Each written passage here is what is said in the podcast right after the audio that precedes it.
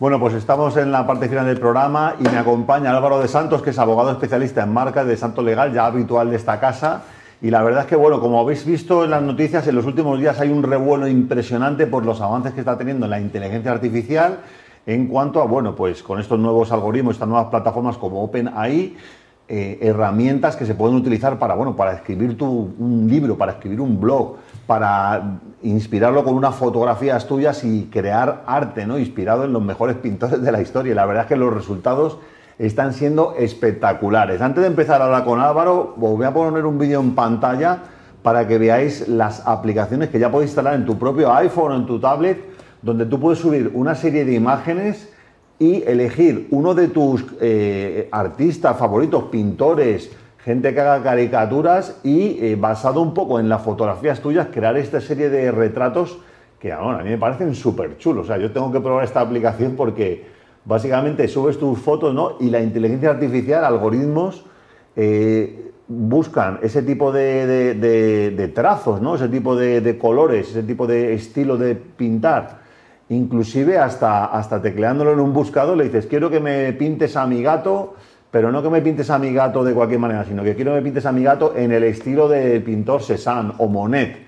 Y resulta que, bueno, pues esta inteligencia artificial consigue eh, transformar eh, esos recuerdos que tienen esas fotografías, esos diseños, en auténticas, bueno, pues se podría llamar eh, obras de arte hechas por inteligencia artificial. ¿no? Fijaros en este, en este último ejemplo, ¿no? De cómo dibujar un gato al estilo de Claude Monet, ¿no? Y la propia herramienta se empieza a buscar aquí este estilo punteado y la verdad es que, bueno, pues está bastante, bastante currado. Y bueno, pues nos hemos traído a Álvaro, que está ahí con nosotros, para que nos cuente, bueno, cómo ves esto de la inteligencia artificial, el arte, los derechos de autor, e inclusive el, periodista Marcus Brownlee, este de Estados Unidos, que, que hizo este vídeo, comentó que incluso pidiéndole inspiraciones de artistas conocidos, la inteligencia artificial hasta ponía una firma con un trazo parecido al, autor del cual se había inspirado, hasta firmadas. O sea, la máquina sabe hasta que tiene que firmar.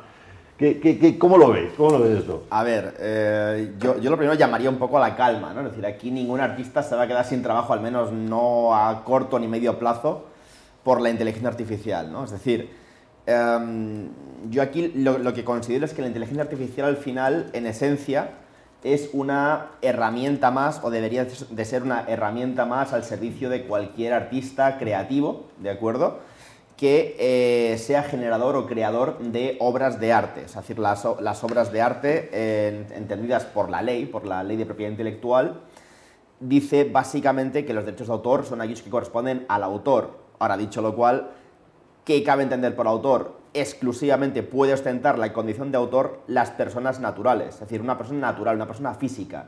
Esto claramente excluye de forma implícita que cualquier software, cualquier programa de ordenador en general y una inteligencia artificial en particular pueda ostentar la condición de autor y por tanto ser beneficiaria o titular de unos derechos de autor. ¿De acuerdo?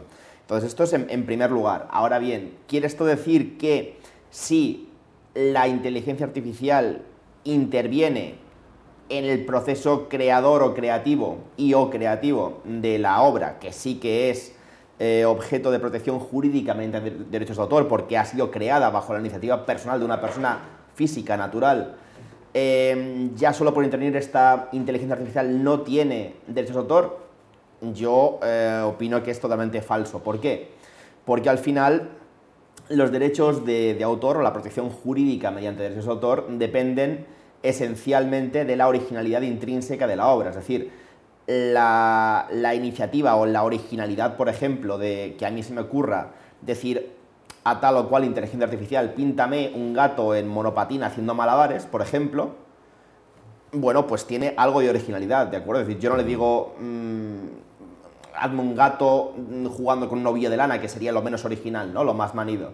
Entonces, en ese sentido, bueno, pues ya como quieres hacerlo o le puedes dar un montón de, toques, de retoques, de estilos, de percepciones, bueno, pues eso ya evidentemente depende de, la intención y de la voluntad creadora y creativa del, del, del artista, del autor, que es una persona natural, recordemos, ¿de acuerdo? Ok, o sea que se, puede ver que la inteligencia artificial se utiliza como una herramienta, pero nunca se le asignaría el hecho de que sea la autora. Exacto, es decir, una, una inteligencia artificial por muy inteligente que la quiera ver según qué tipos de personas, no es una persona natural y por tanto nunca, bajo ningún concepto, puede ser autora en sí misma de algo que haya sido 100% creado como causa-efecto de una inteligencia artificial.